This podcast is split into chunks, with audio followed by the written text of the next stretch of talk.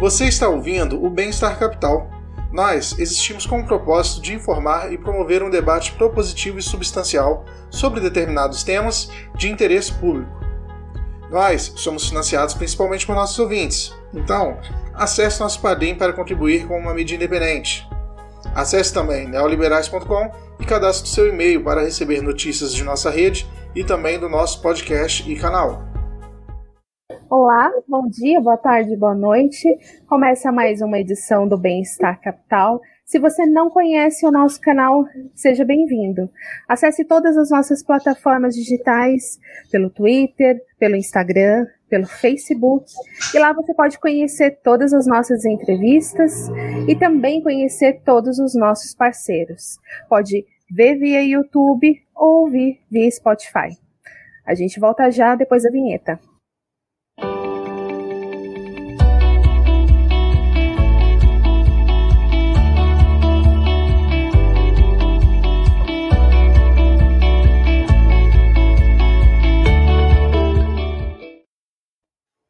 Na sabatina de hoje do Bem-Estar Capital, nós recebemos Samuel Pessoa.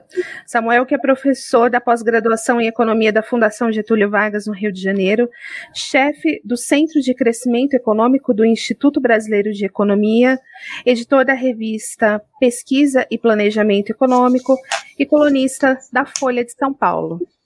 Para dividir essa bancada e entrevistar o Samuel comigo, nós temos Gelson Almeida, mestrando em História Econômica pela USP, Rafael Richter, doutorando em Economia pelo INSPER, e eu, Jéssica Lopes, jornalista pela PUC São Paulo. Samuel, muito obrigada por ter aceitado o nosso convite aqui no Bem-Estar Capital. Para a gente é uma honra receber você. Eu que agradeço a oportunidade. Vamos lá. Bom, a gente tem algumas perguntas para fazer, não só sobre economia, mas também uma, uma área que eu acho que é nevrálgica para a gente poder entender, que é história da, da economia e também educação, né? Educação para desenvolvimento econômico, que é uma das suas áreas, né? É, eu quero iniciar perguntando para você uma pergunta bem simples, mas ela é bem complexa, é, no sentido de, de como achar né, um, uma resposta para isso. Como seria um bom programa de primeira infância para se investir em famílias pobres e carentes no Brasil? Como isso seria implantado a fim de coibir evasão escolar, criminalidade, por exemplo? Nossa, Jéssica, que pergunta difícil, porque não, não, é com que eu trabalho, né? Mas o que, que a gente sabe? Que a gente sabe dos, dos resultados, né? Que a, a formação das habilidades cognitivas né, ela ocorre nos primeiros 10 anos de vida. As habilidades não cognitivas você consegue ainda, na segunda década da sua vida, desenvolver. A habilidade cognitiva é a capacidade de pensamento analítico, de aquisição de conhecimento. As habilidades não cognitivas é um monte de coisa que a gente tem que ter para se relacionar com, com, outras pessoas, se relacionar com o mundo e conseguir ter um desempenho bom no, na, na, vida profissional, né? Habilidades socioemocionais em geral, capacidade de aguentar frustração, cálculo prospectivo, autocontrole, persistência, assim sucessivamente. É, então, a, acho que um, um dos problemas imensos do Brasil é que a gente tem inúmeras famílias brasileiras que estão numa armadilha de pobreza, no sentido que os pais são pobres, e destitu... não só pobres financeiramente, mas também um processo histórico que formou a nossa sociedade, destituídos, muito destituídos de bens culturais, é, e portanto eles não conseguem dar, a família não consegue receber bem aquele, aquele neném, né, aquele bebê, que é aquele novo habitante, e, e, e você inicia a criar as condições para manutenção da pobreza os, os primeiros dias de vida da, daquele novo brasileiro que nasceu. Né? Então, é, faz sentido a gente pensar algum tipo de interferência do Estado para auxiliar a família no processo de educação, é, no, no, é, formação daquela criança nos primeiros anos de vida. Imagina alguma coisa na linha da, do, do programa médico para a família, né? Alguma coisa dessa natureza. Tem, já tem um embrião disso, né? porque o programa médico para a família é, faz o pré-natal, faz um, algum acompanhamento, né, mas teria que fazer alguma ação dessa natureza visando a primeira infância. É, não conseguiria avançar mais do que isso, mas quer dizer, então tem que pensar uma política pública é, e, e, e, o, e, o, objetivo da política pública é esse, é fazer uma, de alguma forma, com pessoas preparadas, fazer um acompanhamento junto à família das, da, daquelas famílias vulneráveis. Né? Certo. A gente vai voltar ainda nesse tema, por enquanto a gente vai fazer a roda girar. Richter. Bom dia, boa tarde, boa noite, pessoal. É, Samuel, eu queria falar um pouquinho sobre indústria no Brasil. Eu acho que lá atrás existia uma, percepção muito grande de que a única forma do Brasil crescer seria fazendo a indústria crescer. E eu não estou dizendo tão atrás assim. Eu acho que ainda hoje esse argumento existe um pouco. É, tem pessoal que fala um pouco de desindustrialização e muitas vezes eles estão falando, olha, a indústria está perdendo participação no PIB. Só que ao mesmo tempo alguns professores como o Jorge Herbache, eles mostram, poxa, isso está acontecendo em todos os lugares. É, Estados Unidos passa por isso, vários países passam por isso. Então eu queria é, saber um pouco da sua opinião sobre como que você vê o papel da indústria hoje no desenvolvimento do Brasil. Você acha que é, essa perspectiva mais antiga, assim, bem no sentido do Celso Furtado, talvez, ela ainda existe hoje? Ela ainda existe, né? Você falou tudo, né? É, essa é, uma, é bem a cabeça do Furtado. Assim, se você pega os capítulos finais de Formação Econômica do Brasil, é dito isso lá. Né? O Furtado terminou de escrever Formação em 59 e, e, e, e o Brasil estava no auge do governo JK, tinha um certo otimismo, e o Furtado enxergava lá em 59 que a estrutura produtiva do Brasil estava se modernizando. E ele tem razão. Quer dizer, é, mais 10 anos, mais 15 anos depois do segundo PND, é, se você pegar a matriz de insumo-produto brasileira, ela é a matriz de insumo-produto do país rico.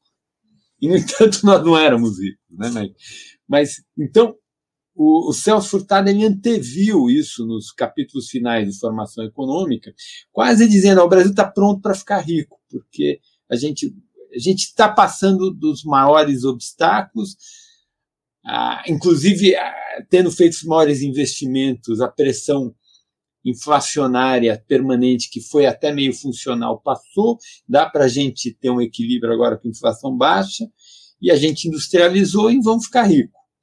Né, que assim, foi um erro, assim, ele errou pesadamente, é meio estranho, porque ele, tem, ele viveu muito tempo, ele morreu em 2004, é meio estranho que ele nunca tenha é, elaborado elaborado profundamente por que, que deu errado. Né? Quer dizer, eu, eu acho que quando deu esse erro, o Furtado, e acho que a tradição intelectual da qual ele representa, é, desandou. Desandou no sentido que você pega as obras posteriores do, Chicago, do, do Furtado, é, é sempre uma conspiração internacional. É mais sofisticado do que isso, mas é parecido com isso. Então é é gringo, é, é, é, é, conta de capital, é contas de renda do, do transações correntes que gera saída de recursos, é as, as multinacionais que a lógica de investimento delas não é compatível com os interesses do país,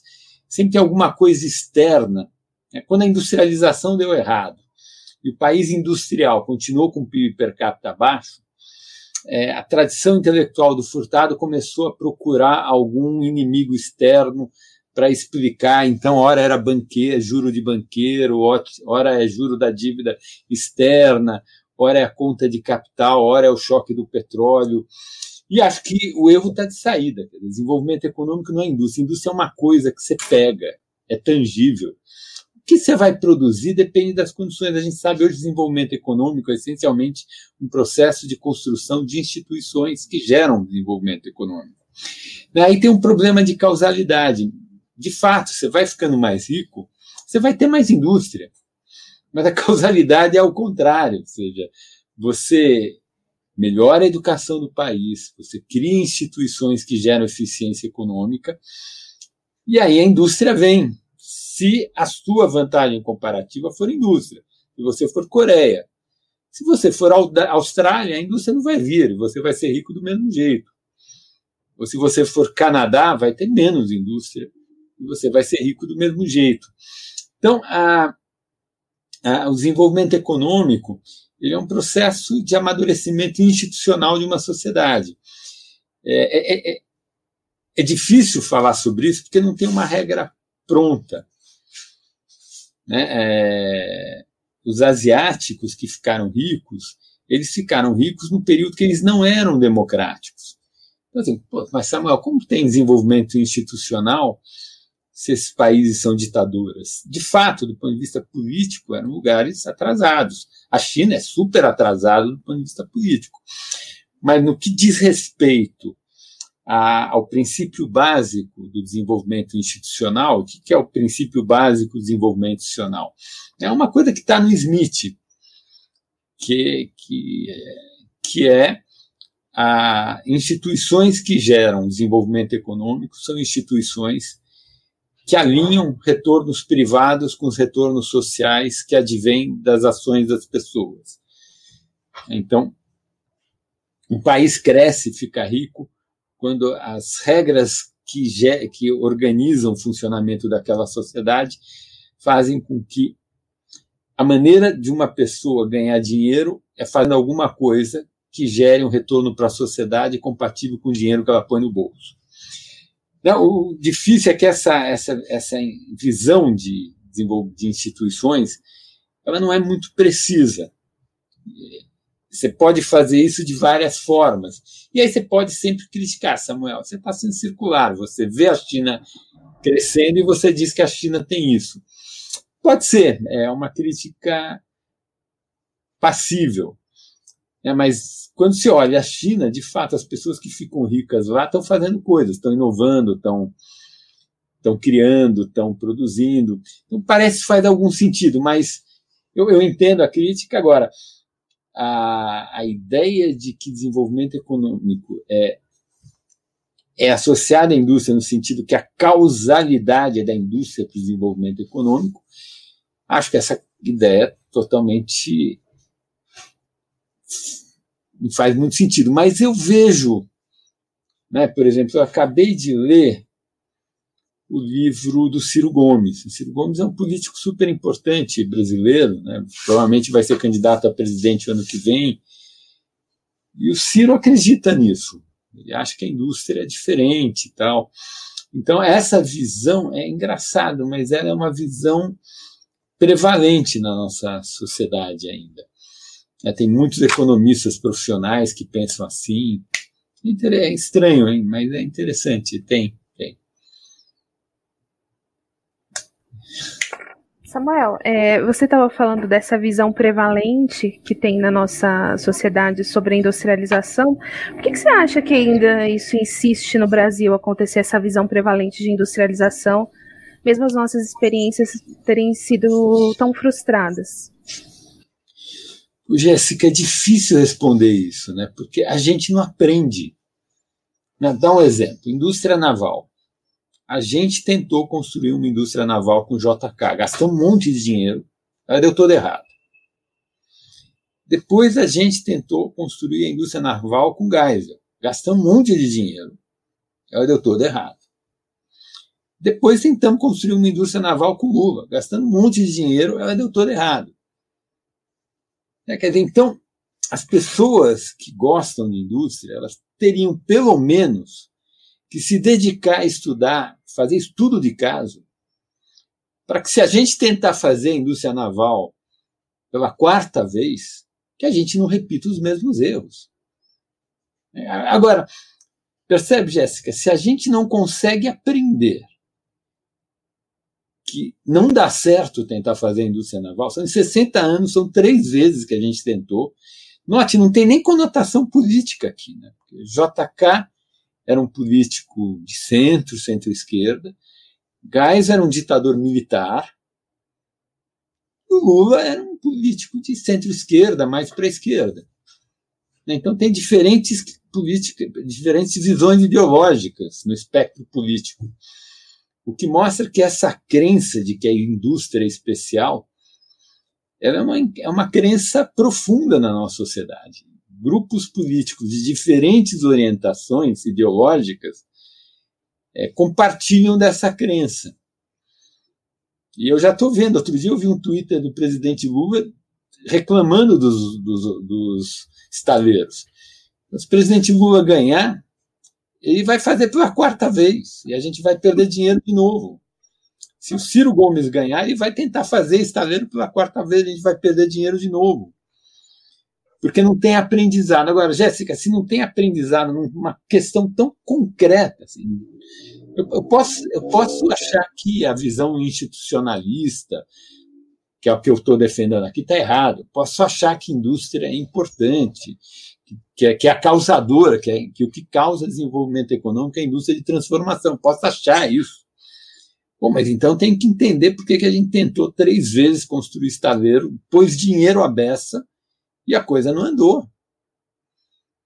É. Agora, se a gente não consegue ter esse aprendizado, a gente não vai entender uma questão mais geral, mais profunda, que é quais são as causas do desenvolvimento econômico, porque tem país pobre, tem país rico e tal. Né? Agora, eu acho que a ideia, o que está por trás, porque que essa é uma força, é uma ideia forte, e acho que dá para a gente entender o Celso Furtado e, e, toda uma escola de pensamento né, que a gente chama de nacional desenvolvimentista, nacionalista tal, é a ideia que desenvolvimento econômico é coisa, é tangível. E a gente viu isso na indústria de informática. Nos anos 80, apareceu informática, as pessoas que entendiam daquele negócio sabiam que onde essa indústria dá mais dinheiro era no software. E a gente ficou lá na indústria de informática tal. Porque, porque a chip é uma coisa que você pega com a mão, computador você pega com a mão, software você não pega com a mão. Então, acho que tem essa tradição nossa de, de, de coisas tangíveis. A gente tem dificuldade. Por exemplo, a gente não percebeu o impacto do atraso educacional para desenvolvimento econômico. É meio óbvio que atraso educacional é muito mais importante para explicar subdesenvolvimento do que indústria. É meio. Porque atraso educacional assim, é você ter uma população que sabe ou não fazer as quatro operações. Você ter uma população que sabe ou não ler um texto e interpretar o texto. Você ter uma população que tem capacidade de discernimento e, e, de pensamento analítico e de pensamento abstrato. É isso que a educação faz. Ora, se por questões históricas a população de um país não sabe fazer essas coisas, é meio trivial que esse país está condenado à pobreza. É, é óbvio lulante. E a gente nunca achou que esse fosse o maior determinante da pobreza, a gente achou que era falta de coisas. Então vamos acumular coisas. Aí você acumula coisa, você faz indústria, uma planta, dez anos depois ela está obsoleta. Porque não é a planta que faz a riqueza, a riqueza é um conjunto de instituições que vai gerar como resultado aquela planta, e mais do que aquela planta, vai gerar um processo em que aquela planta o tempo todo é modernizada, é renovada, é, tem progresso tecnológico, ela melhora e assim vai. Isso Assim, ter máquina não tem nada a ver com, com crescimento econômico. Então, é, é estranho, não sei, meio esquisito. É, mas, é, mas, eu acho assim, a, o que tem por trás é que tem uma certa visão de mundo que coloca o subdesenvolvimento como alguma coisa externa a gente. A gente é pobre porque tem alguém roubando. A gente é pobre porque a gente não tem alguma coisa. Então, falta as máquinas, falta indústria. E a gente tem dificuldade de entender que o subdesenvolvimento está dentro da gente. Alguma coisa embutida nas pessoas. Evidentemente, tem uma dimensão que é supra-individual, que é a dimensão das instituições, das regras, Mas tem uma dimensão super importante que é individual. Tem as duas dimensões. Mas a super individual se dá mais pelas regras faz com que as pessoas se relacionem no mundo econômico, no espaço econômico. Né? E as regras sejam ou não indutoras de, de eficiência econômica, de produtividade, de crescimento.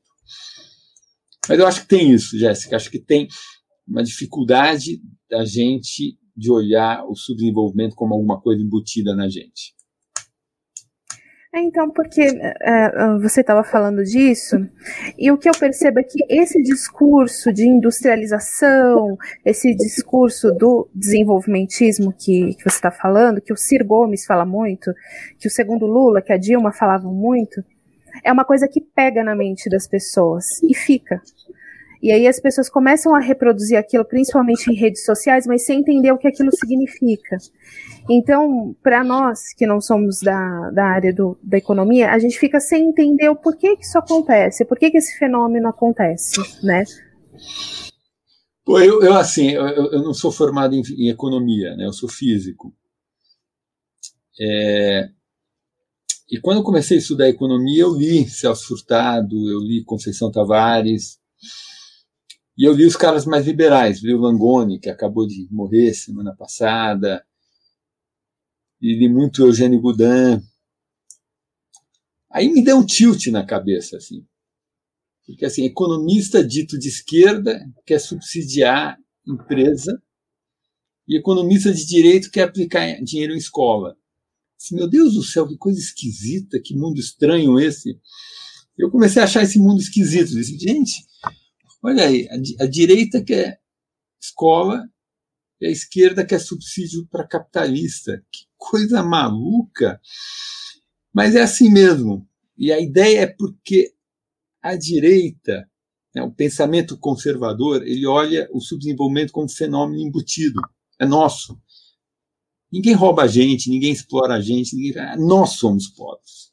É uma coisa intrínseca a gente, não tem, não é relacional não está associado à nossa pobreza, ao relacionamento que a gente tem com o resto do mundo. É uma coisa intrínseca nossa. Então, essa visão da direita é conservadora é uma visão meio triste, assim. Diz assim, gente, não dá para culpar ninguém. A gente é essa porcariazinha e a culpa é nossa, é, são coisas nossas do nosso processo histórico. Agora, tem uma coisa super legal nessa visão que é só depende da gente mudar. Dado que não tem ninguém roubando a gente, não tem conspiração, não tem gringo roubando. Só a gente se organizar, fazer as coisas certas que a gente fica rico, dá para ser rico. Assim, não tem nada que nos impeça de ter desenvolvimento econômico. Não tem conspiração, não tem mundo querendo impedir que o Brasil fique rico, porque se o Brasil ficar rico, a gente vai ficar poderoso e o lucro das outras corporações vai cair, ou a gente vai ameaçar quem. Então a gente está querendo se envolver o tempo todo, tem forças ocultas tentando impedir o nosso desenvolvimento. Né? E às vezes você vê assim, nesse pensamento nacional desenvolvimentista, industrialista, às vezes chega a uma visão caricata, conspiratória dessa. Né? É, mas eu acho que a, a, a, origem da divergência é um pouco essa também. Ah, o pensamento que foca na indústria, que foca no nacional desenvolvimento, aí tem uma visão conspiratória do mundo. A gente é pobre porque o mundo não nos deixa ser ricos. O mundo faz um esforço para nos manter pobres. Eu, eu acho, esse é um tema que eu já estudei, assim, essa visão é uma bobagem, assim, uma bobagem completa. Eu não conheço um estudo sério, rigoroso, que mostrou qualquer ação feita pelo resto do mundo para nos manter pobres. Não tem nada, assim, não tem. A gente não foi explorado por multinacional, a gente não foi explorado nos juros da dívida externa, a gente não foi explorado nada. Nunca uma nação estrangeira roubou dinheiro da gente. É... Certo, Gelson?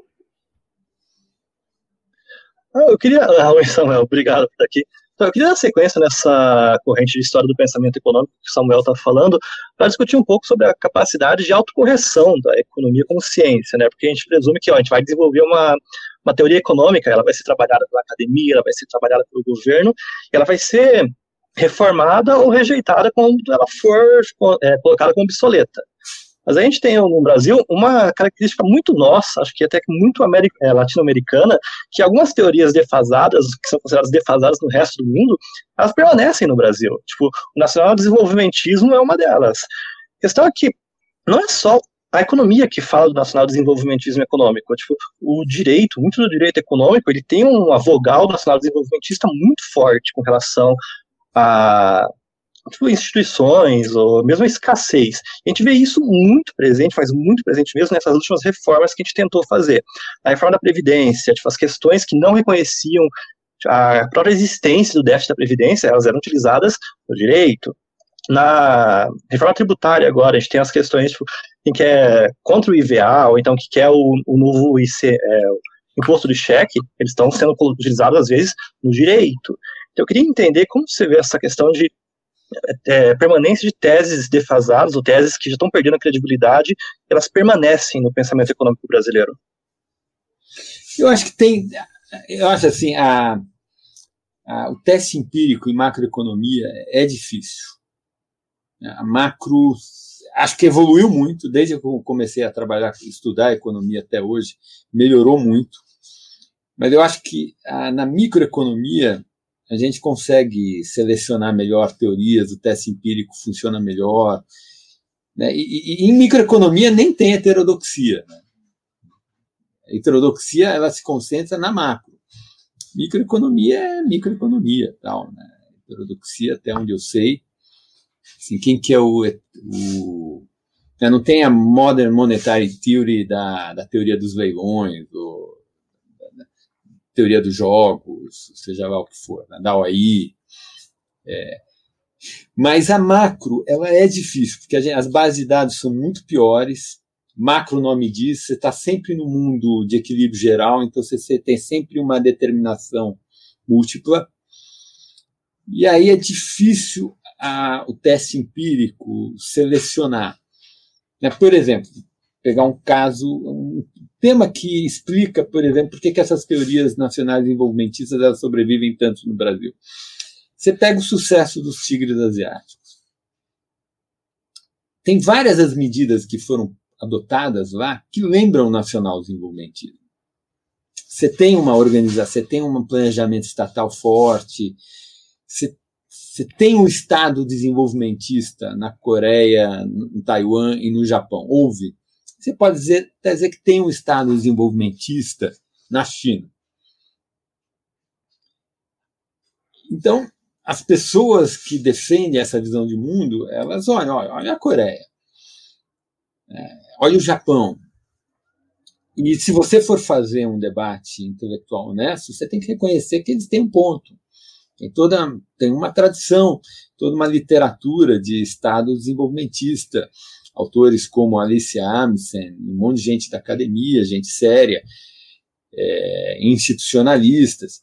Agora, a questão é saber assim, a Coreia ficou rica por causa do estado desenvolvimentista dela, ou ela ficou rica porque ela desenvolveu o melhor sistema educacional do mundo e é uma sociedade que as taxas de poupança são cavalares e as taxas de poupança são cavalares porque é uma sociedade como as sociedades orientais em geral são, escolher não, escolheu não ter welfare.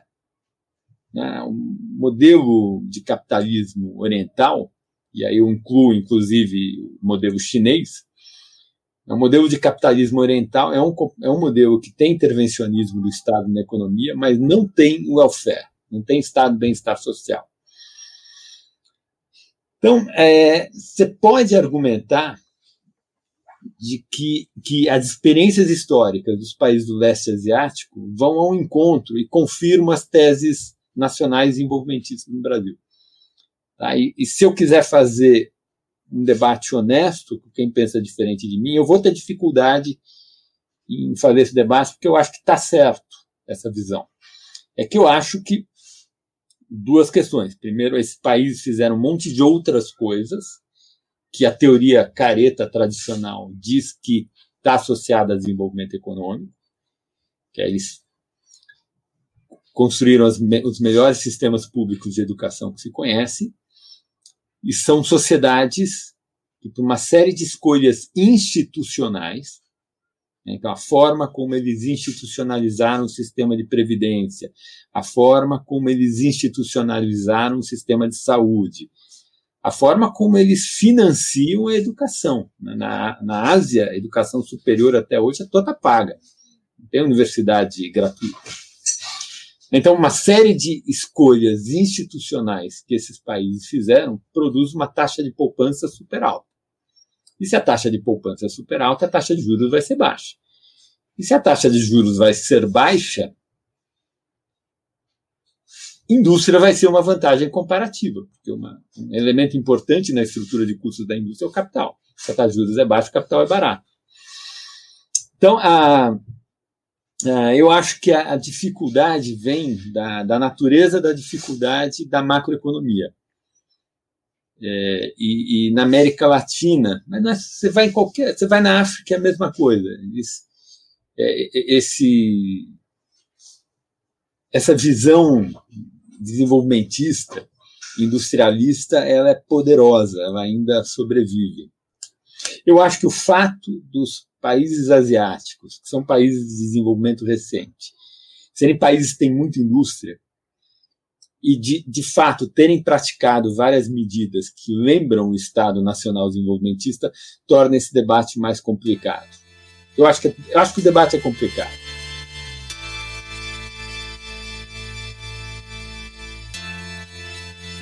E eu queria é, analisar um pouco o cenário brasileiro do contrato social brasileiro. A gente está renegociando, a gente está buscando novas reformas institucionais. A cada ano a gente tem uma agenda legislativa tipo, realmente carregada. A questão é que a gente percebe que alguns agentes políticos, alguns grupos de interesse, eles são interessados em, um, em exercer uma representatividade paralela. Tipo, hoje, tanto a esquerda quanto a direita, eles estão interessados em exercer uma representatividade mais é, popular, voltada para as ruas, em medir uma representatividade por meio de manifestação, do que uma representatividade legislativa. Alguns agentes legislativos também, como tipo, o Janones, por exemplo, quebra recorde atrás de recorde no Facebook, atrás de com base em visualização, em lives, etc. E eles realmente eles exercem um peso muito grande no debate público, eles exercem um peso muito grande na eventual difusão de uma ideia de reforma de um contrato social, mas é, no legislativo eles não têm tanto impacto assim. Então eu queria entender como ele vê o contrato social quando você tem uma representatividade concorrente, uma representatividade via manifestações, via internet, uma representatividade legislativa que busca realmente transformar uma sociedade e resultar em uma reforma. Gelson, é, é, é, difícil responder a sua pergunta, porque esse fenômeno das redes sociais, o impacto das redes sociais na, na formação, na, na, no processo de escolha social de uma, de uma sociedade democrática como a brasileira, é relativamente novo. É, então, não sei direito, não sei se isso muda muito. Eu olho o sistema político brasileiro, com todos os problemas, eu acho que ele é relativamente funcional. Ele é caro demais tem muitas reformas políticas, é, reformas políticas não, mas tem muito mini reformas políticas para a gente fazer para aumentar a eficiência de funcionamento do nosso sistema político. Uma muito importante nós fizemos no segundo semestre de 2017, né, que foi a cláusula de desempenho e o fim da permissão de coligação para votos proporcionais, que é uma verdadeira excrescência dentro de um mundo em que a representação legislativa já é proporcional. Mas ah, então a gente está avançando. Agora, o que eu acho é que a, a gente tem a gente tem dois padrões de escolha social. Você tem um que é que é, que é, que é dado pela maior parte da população né, que vem daquele teorema do eleitor mediano.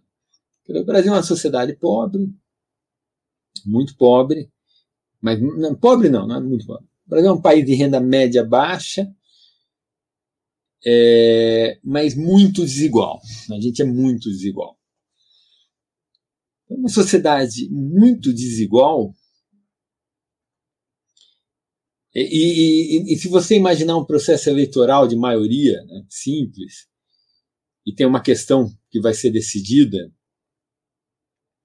e que a forma como o rico se posiciona frente àquela questão que vai ser decidida é diferente da forma como o pobre se posiciona com relação àquela questão vai ser decidida, e você tem uma certa continuidade, né? nessas circunstâncias, a, a, a decisão vai ser a que está na cabeça do leitor mediano. O leitor mediano é o cara que está no meio da distribuição de renda.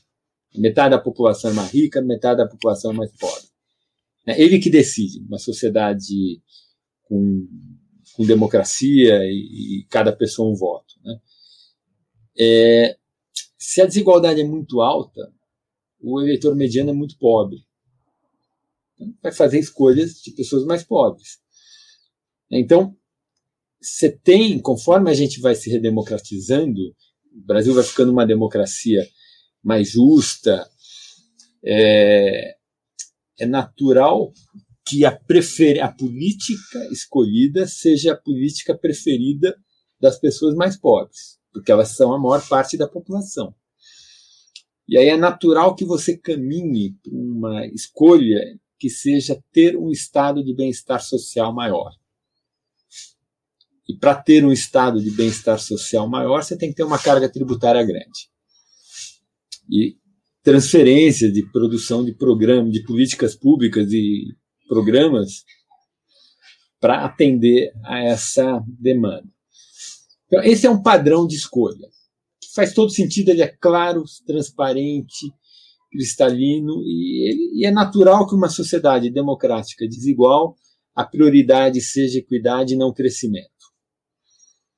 Agora, então, sei lá, política de valorização do salário mínimo, o programa Bolsa Família, vem nesse pacote. Você tem um outro padrão de escolha social, que é muito comum em democracia, que é a lógica da ação coletiva do Mancur Olson.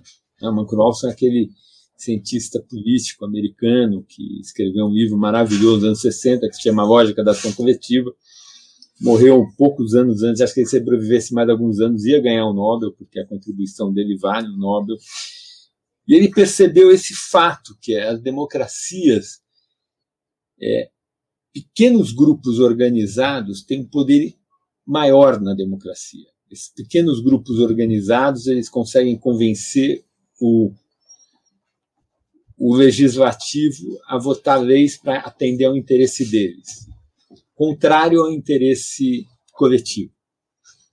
Interesse coletivo, interesse difuso não se organiza, os grupos se organizam e os grupos votam medidas que geram ineficiências agregadas para produzir benefícios localizados. Esse é um. Então, por exemplo, a gente, o, Congresso, o Senado acabou de aprovar a privatização da Eletrobras, processo, um projeto horroroso, era melhor não privatizar a Eletrobras, porque eles aproveitaram essa oportunidade para colocar um monte de medidas que atendem a grupos de interesse. Então, gerou tanta ineficiência que era melhor não, era melhor deixar do jeito que está. É, e aí, então eu acho que e aí, agora tem um fato no Brasil. Então agora esse problema da lógica da ação coletiva, ele é um problema inerente às democracias. O que é estranho é que a democracia brasileira ela parece ser mais menos imune à, à lógica da ação coletiva do que outras democracias. Tem alguma coisa na forma de organizar o sistema político brasileiro que eu não sei direito o que, que é, que faz com que o Congresso Nacional seja muito receptivo aos interesses particulares, mais do que Congresso no Peru, no Chile, ou na Colômbia, ou na Argentina. A impressão que dá. É, e, e aí isso gera problemas, e esse problema é maior, esse problema da lógica da ação coletiva é maior quando a liderança não é muito clara. Quando você tem um presidente que não lidera, aí fica, a, a vulnerabilidade do Congresso a ação dos grupos de pressão é maior ainda. Então, eu acho que a gente tem a, a, a, o processo de tomada de decisão de escolha institucional no parlamento, ele obedece às duas lógicas, eleitor mediano e a lógica da ação coletiva, e quando você tem um presidente que não lidera, a lógica da ação coletiva fica muito forte. que é o que a gente está vivendo agora. Richter? Samuel, é, em algum momento você falou um pouco sobre gastos é, do governo e eu queria entrar um pouco nesse assunto. O Brasil ele nunca foi muito bom de escolhendo o que gastar, né? Então, é, a gente vê os estados, vários deles não seguem a LRF para gasto de pessoal, por exemplo. Uhum. Você vê regra de ouro. A gente, antes da pandemia, todo mundo tinha gente falando, poxa, tem um risco de impeachment, se porque ou, talvez o governo não siga a regra de ouro. E daí, lá atrás, a gente decidiu fazer um teto de gastos, que hoje ele virou um tipo de, não é mais tão seguido assim. A gente vive numa situação de sótão de gastos, existe um gasto ali acima do teto que é muito grande. É, a gente teve o maior déficit primário da história. E, de certa forma, nem o presidente quer manter muito esse teto. Os candidatos que estão contra ele, como o Ciro e o Lula, já falaram que também não gostariam de manter o teto. E como é, e daí eu fico me perguntando como é que ficam as regras fiscais do Brasil agora? Porque a LRF já não era tão seguida, dependendo do local. A regra de ouro no Brasil ela, ela é esquisita, assim. Ela é meio um teto de juros e amortização. E o teto de gastos está indo embora. Como é que ficam essas regras agora? É, eu acho que ah, o teto dos gastos ele está segurando, ele está se segurando. É, é, eu acho que os gastos extra-teto que nós fizemos foram no contexto da epidemia. E acho que a gente gastou ok. É, a gente gastou bem mais do que os países latino-americanos. É, não, não, sei, não sei se foi positivo o que nós fizemos. A gente não vai saber agora. Vai ter que esperar os dados. Vai ser difícil a gente avaliar. Mas eu olho assim, parece que o Brasil não está muito pior do que os parceiros, os nossos pares aqui no continente. Então, talvez esse gasto extrateto muito grande que nós fizemos por conta da epidemia foi certo. É, eu, eu, não consigo responder essa pergunta para você agora. É, porque esse gasto foi com gente que estava sem renda, tinha perdido renda, tinha que fazer alguma coisa. É, eu acho que assim, a regra fiscal, ela é mais ou menos assim. É, a Argentina tinha um problema de inflação imensa lá nos anos 90. Aí o Cavalo, que era o ministro da Argentina do Menem, o Menem era um presidente peronista de direita. O peronismo na Argentina é, um, é uma entidade tão complexa que você tem peronistas de todas as conotações ideológicas. O Menem foi um governo peronista liber, muito liberal, muito de direita, se a gente considerar direita nesse sentido. E o Cavalo, que era o ministro da Economia dele, diz: ah, vamos resolver a inflação, vamos tornar o peso conversível em dólar. Pois na Constituição. Não, não durou 10 anos, até durou bastante tempo, mas depois de 10 anos não funcionou e gerou a maior crise. A Argentina, que é um país, o zero e viseiro ter crise, conseguem bater a gente nessa característica. Acho que a maior crise do século, dos últimos 120 anos da Argentina, ou talvez dos últimos 70, não, não sei, foi nesse na saída do câmbio. Agora, o que, que aparece lá? Parece assim, se a sociedade não tem um acordo mínimo com relação à questão fiscal, não adianta colocar uma coisa na Constituição. Então, assim, a regra fiscal é para reduzir o custo de transação da sociedade em negociar a, o gasto público, a receita pública. É, se a sociedade não quiser seguir uma regra fiscal, você pode fazer quantas regras fiscais você quiser, não vai funcionar. A impressão que eu tenho é que existe um fato no Brasil que nos diferencia da Argentina. Não sei se é. Tenho a impressão que isso é um fato.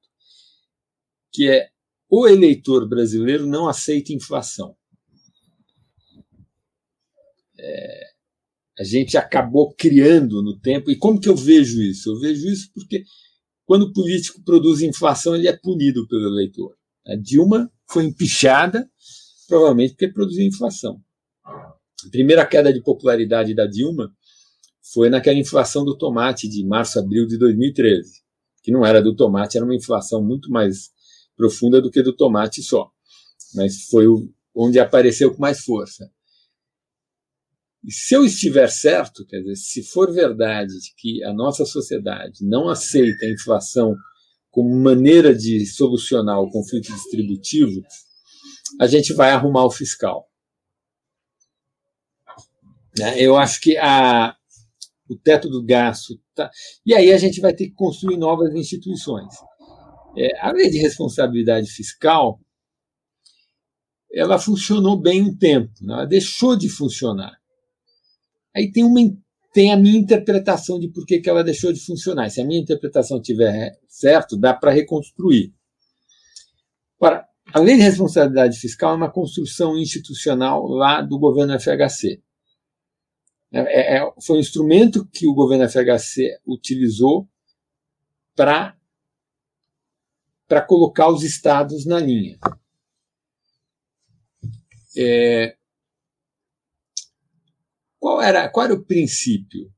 Eram regras muito duras, né, nem muito duras, mas eram regras duras, e o Tesouro Nacional era o guardião da lei de responsabilidade fiscal. Por quê? Porque o Tesouro que faz a relação do governo com o governo federal com os governos estaduais. E o Tesouro tem um problema, tem um poder. Se os governos estaduais deixam de pagar a dívida que eles têm com a, com a União, o Tesouro pode sequestrar a receita de ICMS, não transfere a cota parte do Fundo de Participação dos Estados e Municípios. Então, tem, tem instrumentos para obrigar os estados, os entes subnacionais a se comportarem direito. Ah, e aí, então você amarrou os estados. Agora, política fiscal não pode ser uma coisa feita por computador. Né? Tem que ter espaço para a discricionariedade da política fiscal. E o que a LRF fez, ela deixou esse espaço de discricionariedade da política fiscal para a Secretaria do Tesouro Nacional. O que a LRF não imaginava é que ia acontecer na história a gente ter um, presidente da República, que era Dilma, que era um economista heterodoxo. O ministro da Fazenda, que era o Guilmantega, que é um economista heterodoxo. E um secretário do Tesouro Nacional, Arno Agostinho, que é um economista heterodoxo. Então você tinha em toda a cadeia de comando gente que achava que restrição fiscal não é importante, gente que acredita em modern monetary theory. Então, se você tem toda a cadeia de comando, da presidência da República até a Secretaria do Tesouro, economistas que acham que não existe restrição de recurso, que essa coisa fiscal é uma bobagem, aí o espaço de discricionariedade da política fiscal ficou com alguém que não acredita. Então, o próprio Tesouro Nacional começou a fazer vistas grossas aos desvios que havia a LRF. E aí a coisa desandou. É, isso quer dizer que já não, não tinha problemas antes? Não tinha problemas antes. Os tribunais de contas eleitorais, os tribunais de contas estaduais, eles começaram a fazer o jogo de, de definir o que é gasto com o pessoal de uma forma ambígua, de tirar coisas que são gastos com o pessoal.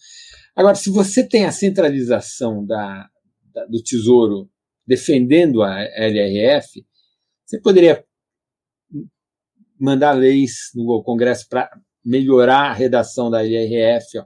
Vamos aqui agora uniformizar o critério de gasto com pessoal. É, tem várias coisas que poderiam ser feitas.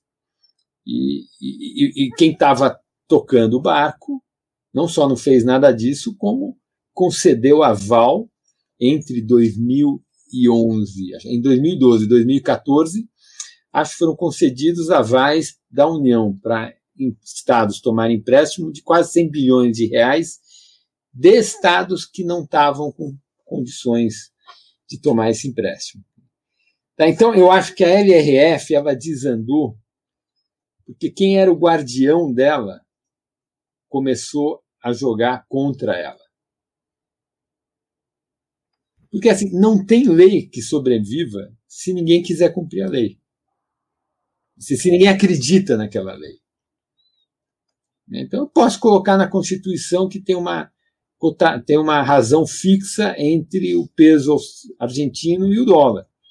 Se a sociedade não aceitar aquela instituição, ela vai cair.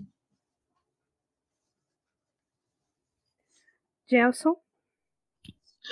Não, eu queria puxar um pouquinho quando ele falou que a sociedade ela pune a má política fiscal, ela pune a inflação, para perguntar se o Samuel acredita que isso se reflete também no âmbito federativo menor, né, nos estados, porque a gente percebe que reiteradamente alguns estados eles vêm de trajetórias históricas de má responsabilidade fiscal, que isso não é punido pelo voto do eleitor, que depois ele tem que ficar reiteradamente negociando posição com a União ou com o Tesouro, e que só foi alterado recentemente, a partir de 2010, com o Espírito Santo, que fez a reforma, agora com o Rio Grande do Sul, que fez a reforma, o Maranhão está tentando fazer uma reforma eventualmente está conseguindo.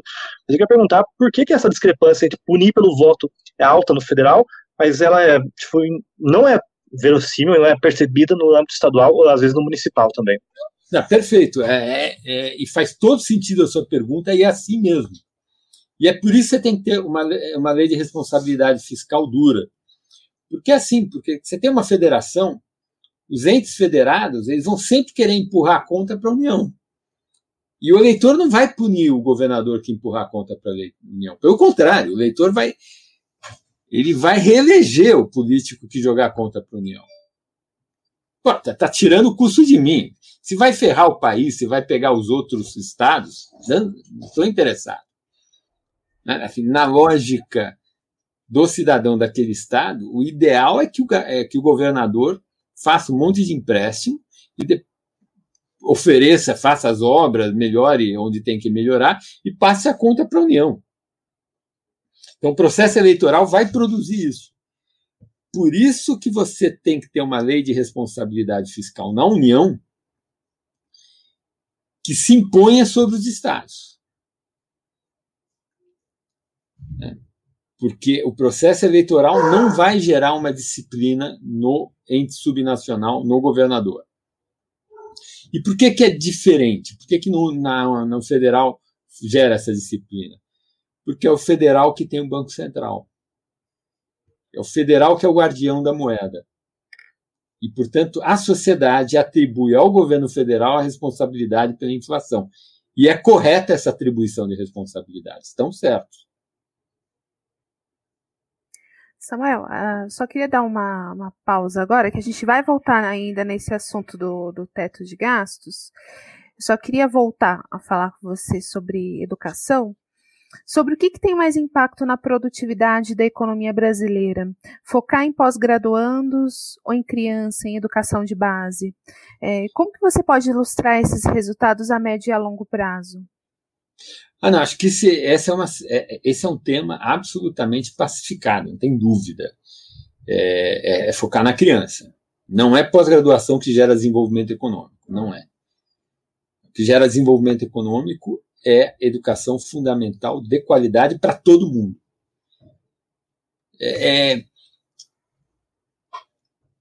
aí é uma visão. Dizer, a, a, quando você, o pessoal que gosta da indústria, o pessoal nacional desenvolvimentista, quando eles fazem alguma concessão com a educação, é na superior, porque tem essa coisa da tecnologia, a gente tem que dominar tecnologia, porque o mundo quer roubar da gente, então se a gente não for autônomo, não tiver as próprias tecnologias, a gente vai ser roubado e tal. Tem essa visão de mundo. É claro que ter, ter tecnologia é bom, se você tem os incentivos corretos e tem as dotações de fatores que produzem tecnologia é ótimo. É, e certamente a gente sabe que tem muita falha de mercado na produção de tecnologia, porque o risco privado é muito grande. É, a pessoa que vai numa atividade inovadora do ponto de vista tecnológico, é, se dá certo, o ganho social é muito maior do que o dinheiro que ela ganha, se dá errado, o custo é todo dela. Então, tem vários motivos para a gente achar que tem que ver algum tipo de incentivo público à atividade inovadora. Tem menor problema com isso. Agora, a, a, o papel da educação para gerar desenvolvimento econômico é na educação fundamental e na primeira infância. Por quê? Porque os, sempre que na educação você vai subindo os níveis mais altos, assim, a educação ela tem uma característica de bem público. Assim, você ter uma população que saiba bem as quatro operações, que saiba ler criticamente, sabe se expressar em linguagem escrita bem, que saiba se expressar em linguagem falada bem. É, isso tem retorno privado, mas tem retorno para a sociedade como um todo. Então, a, a, educação mais fundamental, ela tem uma natureza mais de bem público. Não é só bem público, é bem privado também, mas ela tem uma natureza mais de bem público. Conforme a gente vai subindo nos níveis da educação, você vai para o superior, e do superior você vai para a pós-graduação, a educação tem cada vez mais uma natureza de bem privada.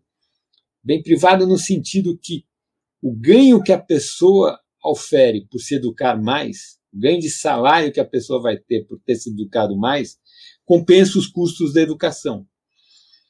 E, portanto, é, é, a natureza daquele serviço, vai conhecimento, vai ficando cada vez menos de um bem público e cada vez mais de um bem privado, conforme você sobe nas escalas, na escala da, da, da, da escolaridade.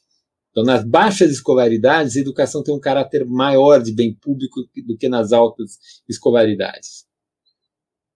Certo. Antes de eu passar para o Gelson, eu queria fazer uma, uma outra pergunta ainda nesse tema, é, dando um ensejo, que é o economista norte-americano James Heckman, ele ganhou o Nobel de Economia, ele fez um estudo dizendo que o investimento em educação de primeira infância, do 0 a 5 anos, é muito importante para o desenvolvimento cognitivo do ser humano, mas também é importante para gerar desenvolvimento econômico num país.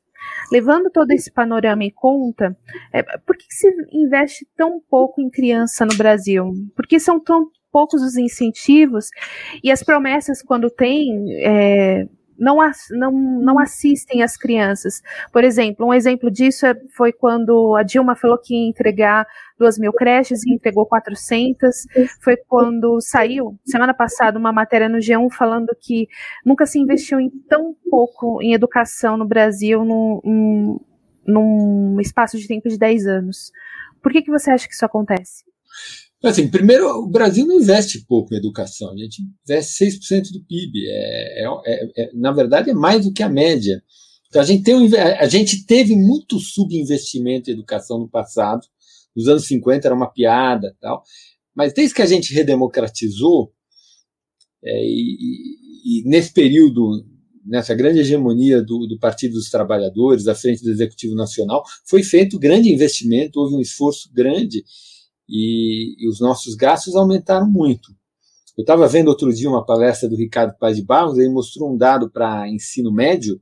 Nos últimos 20 anos, o gasto real por aluno no ensino médio multiplicou por 4, deflacionado pelo IPCA já.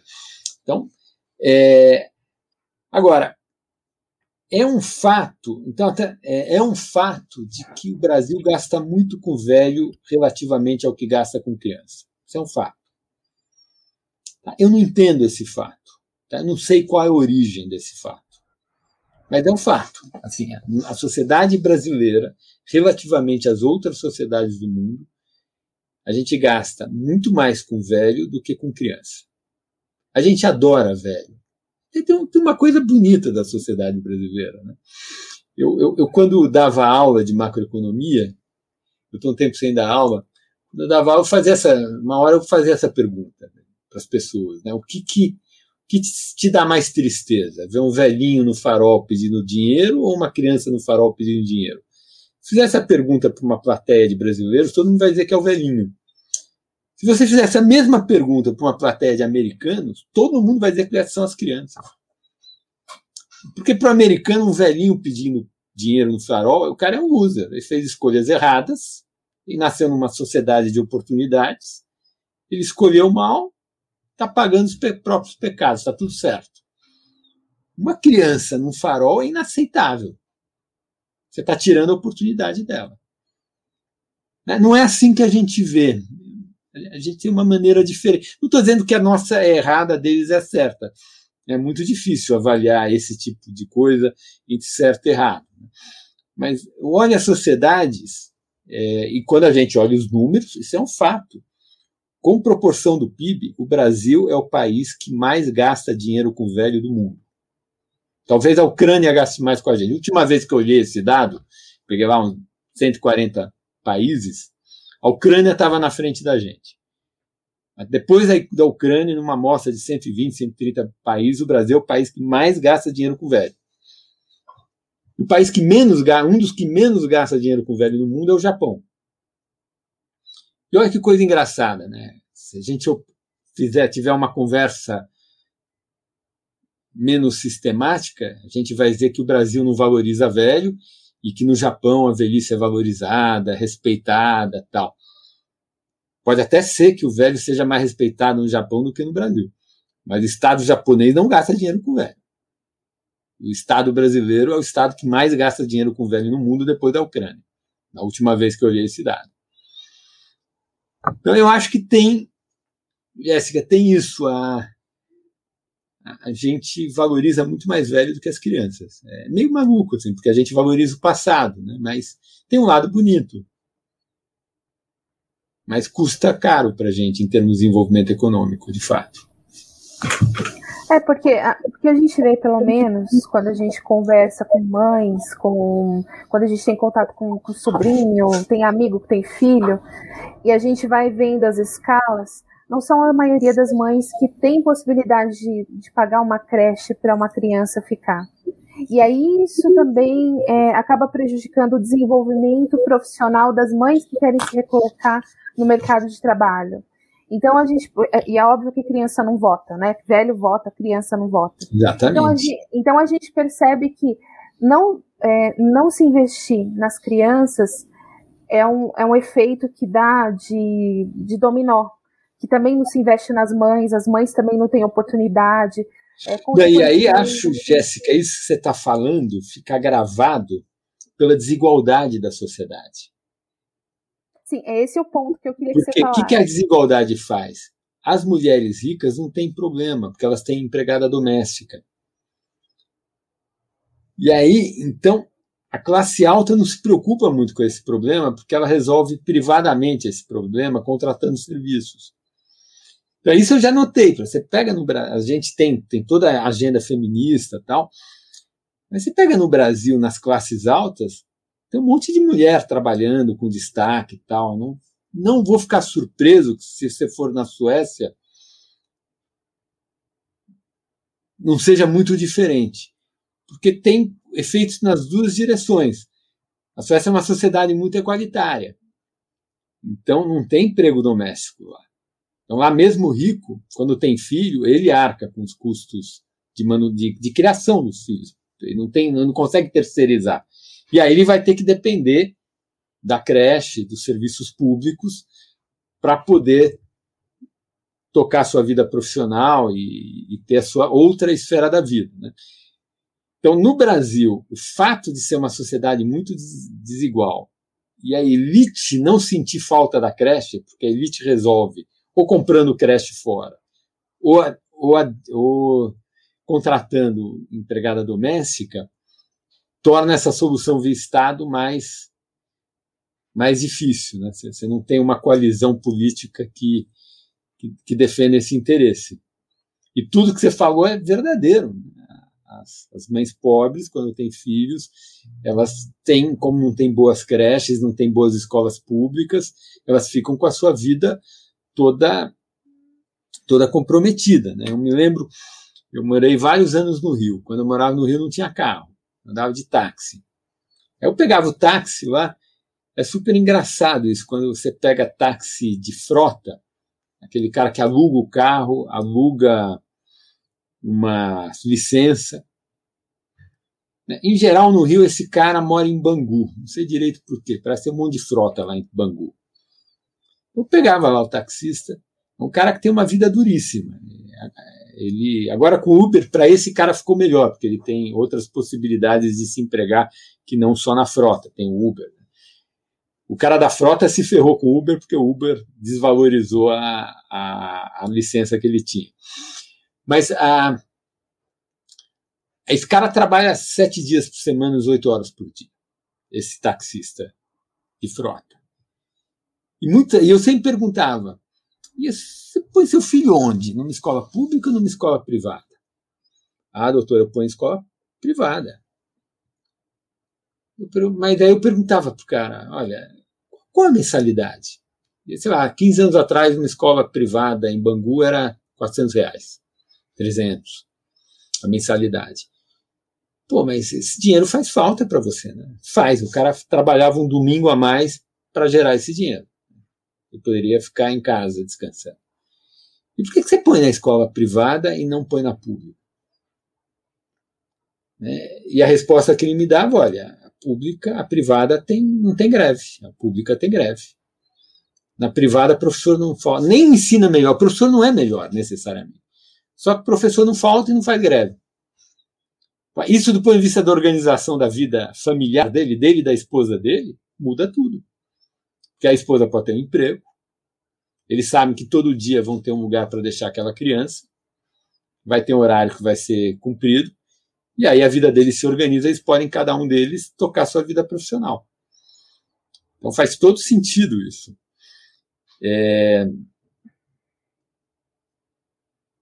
com certeza é um, um imenso. Agora, o problema é que hoje a questão educacional não é mais de gasto. A gente até vamos gastar mais, porque aprovamos um Fundeb, vamos botar mais dinheiro. Assim, nos últimos 20 anos, o gasto por aluno no Brasil duplicou em termos reais. Tudo bem, era baixo. Talvez até hoje seja baixo, mas duplicou. Não aconteceu nada com a, a, qualidade da educação. Você dobrou a quantidade de dinheiro por aluno que você punha no sistema, não aconteceu nada. No médio, acho que você quadruplicou o dinheiro que você punha nos últimos 20 anos. Então é, sei lá, é, é, não é hoje não é mais na educação agenda de melhora da qualidade não é mais recurso. Isso que eu falei para educação não é válido para saúde. O SUS funciona relativamente bem. Tem, tem problemas, tem um monte de problemas, mas quando você pega, compara indicadores de saúde no Brasil, compara com países outros, dado que o Brasil gasta, dado que o Estado brasileiro gasta com saúde, os indicadores estão bons. Bem, é, tem alguma evidência de subfinanciamento na saúde. Na educação não tem evidência de subfinanciamento hoje. Já houve no passado, muita.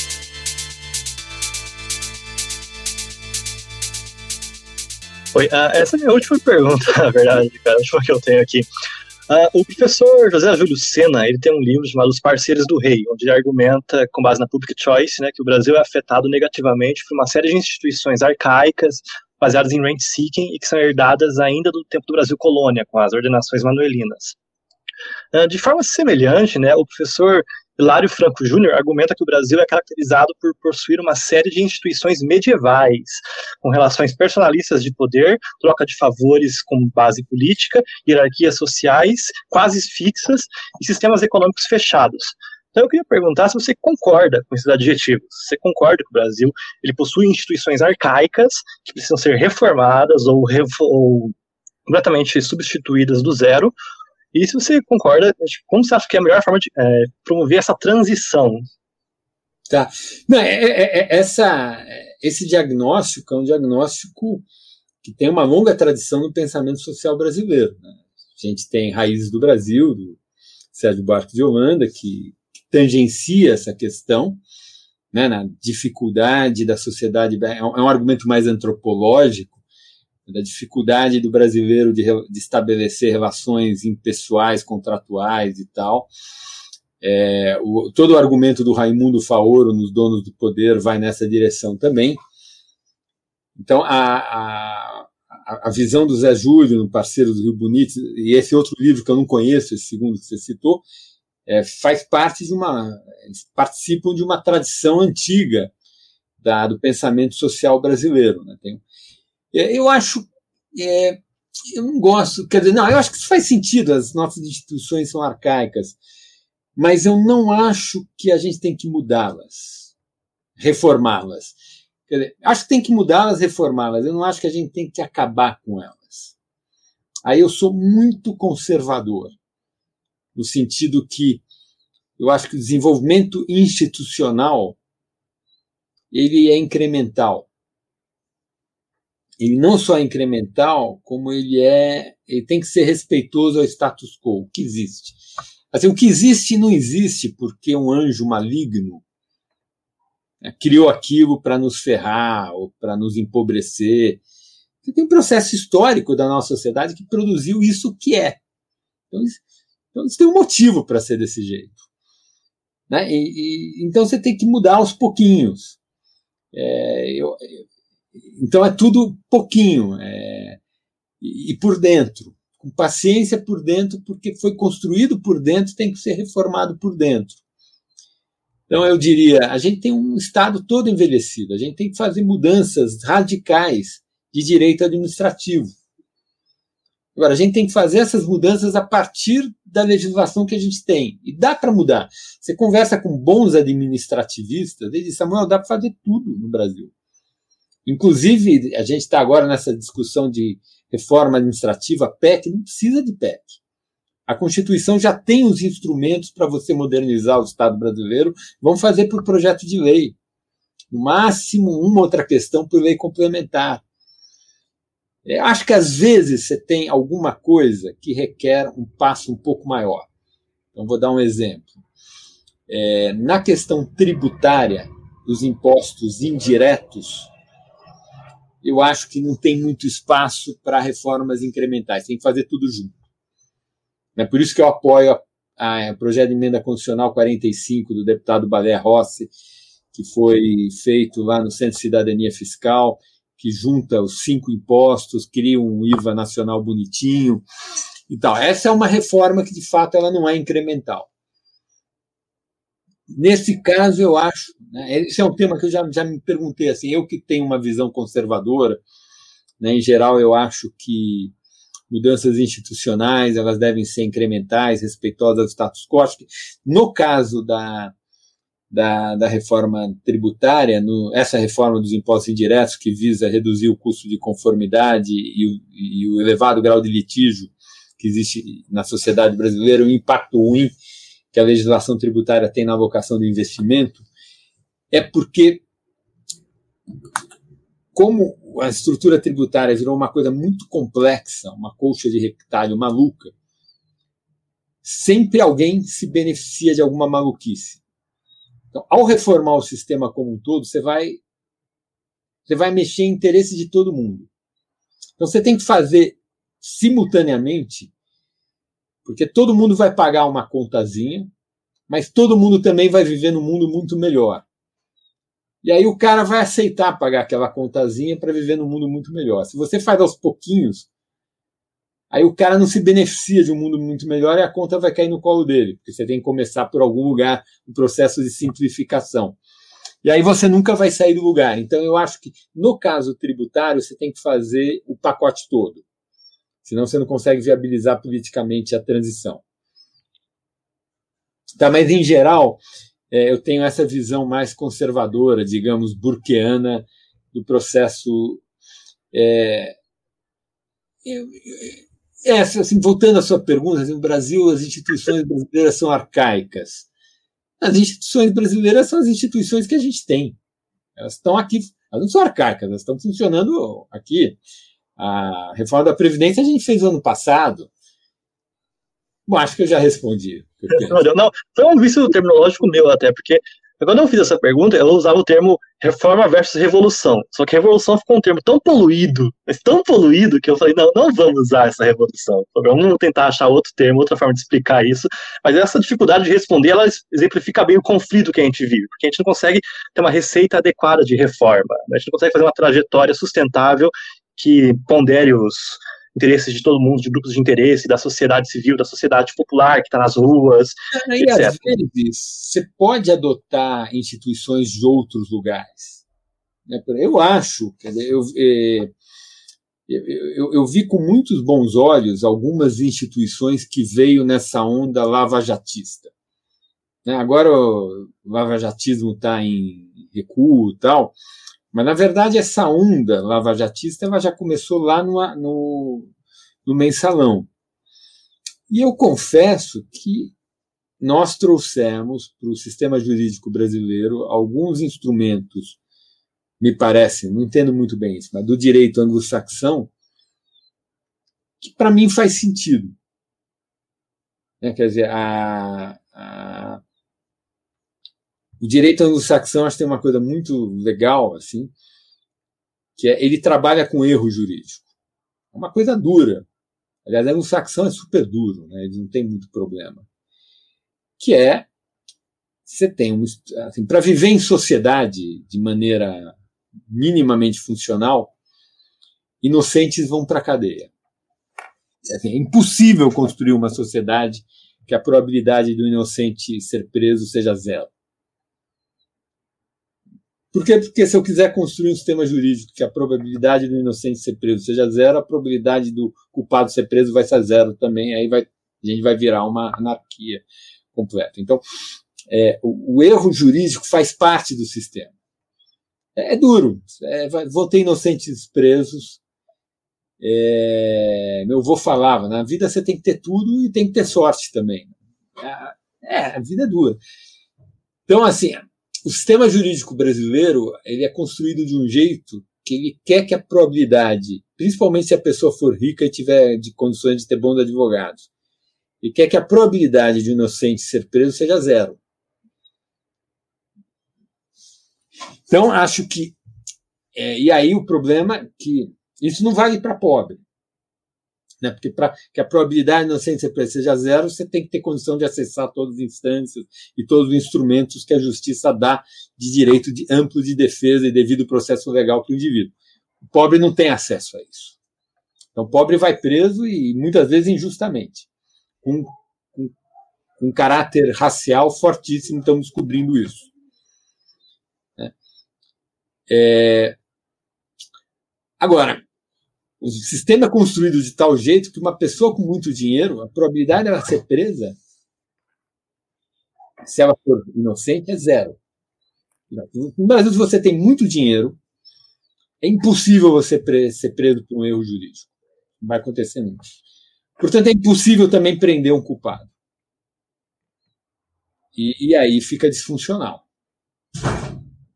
Completamente disfuncional. Então, é, eu vi desde o mensalão, tinha uma tentativa de contra essa maneira de funcionamento do sistema jurídico.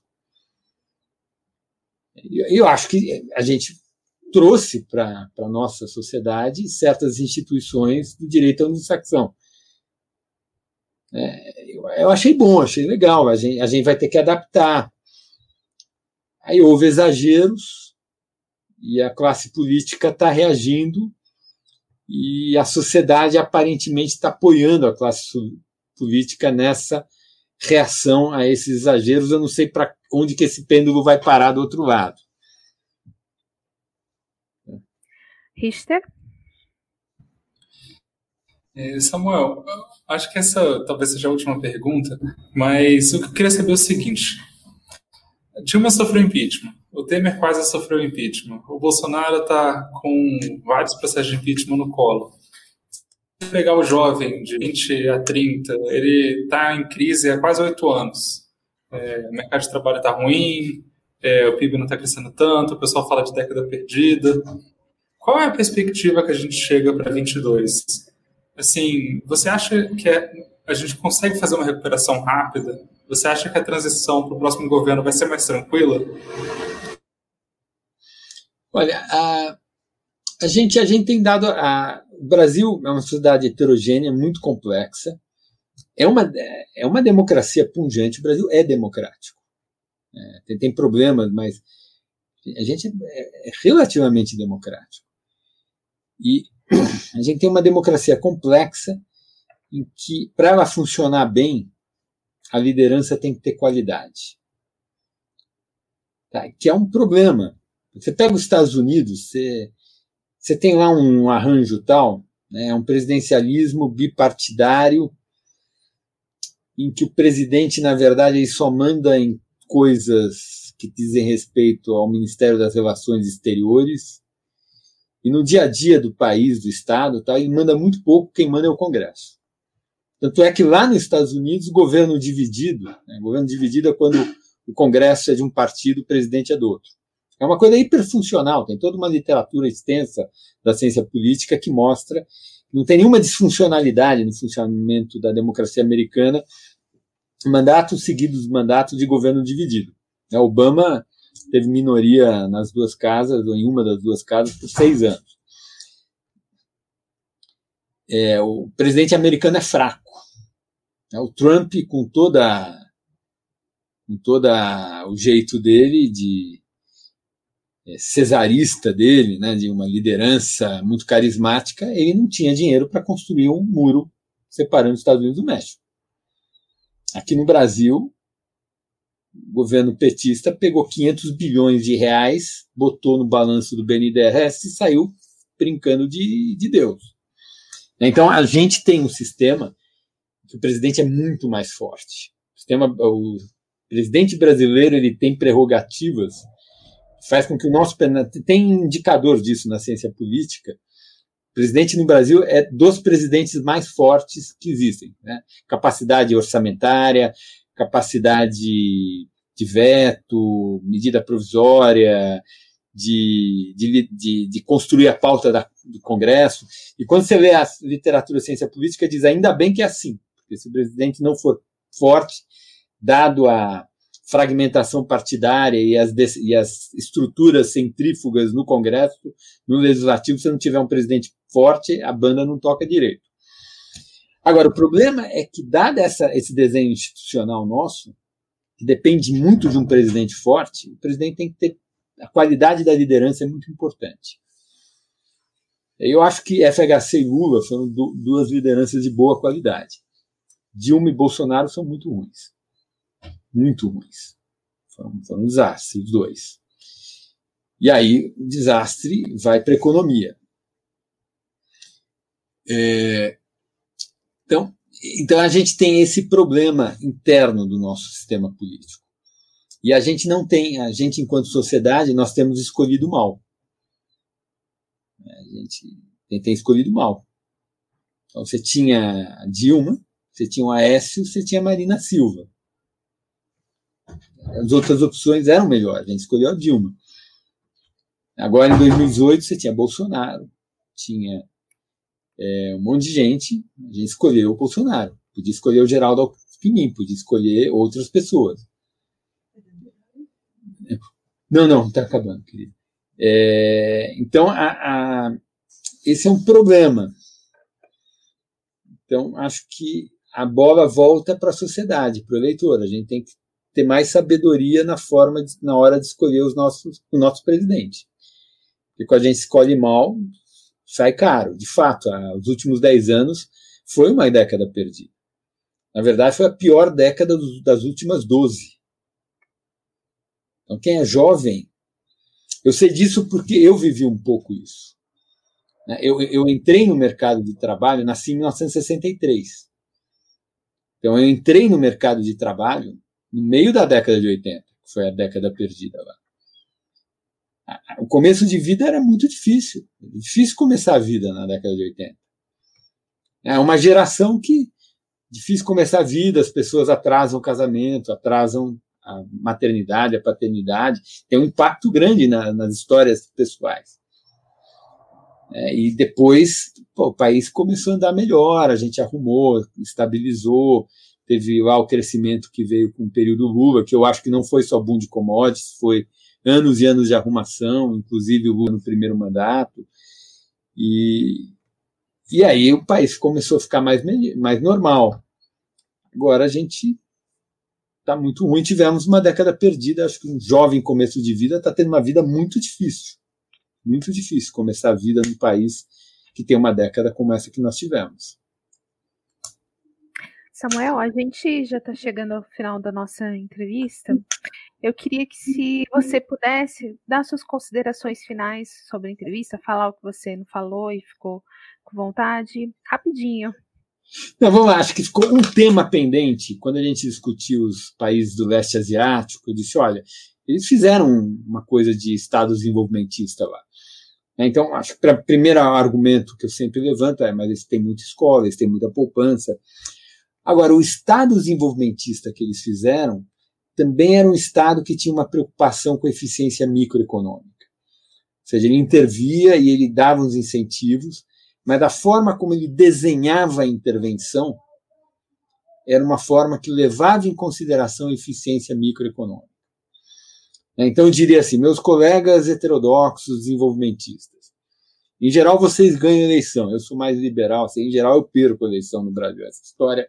Então, vocês vão governar o país. Então, o que eu posso dizer para vocês é o seguinte: olha, estuda a implementação desse negócio. Você quer fazer indústria naval? Ok, faz indústria naval. Tudo bem.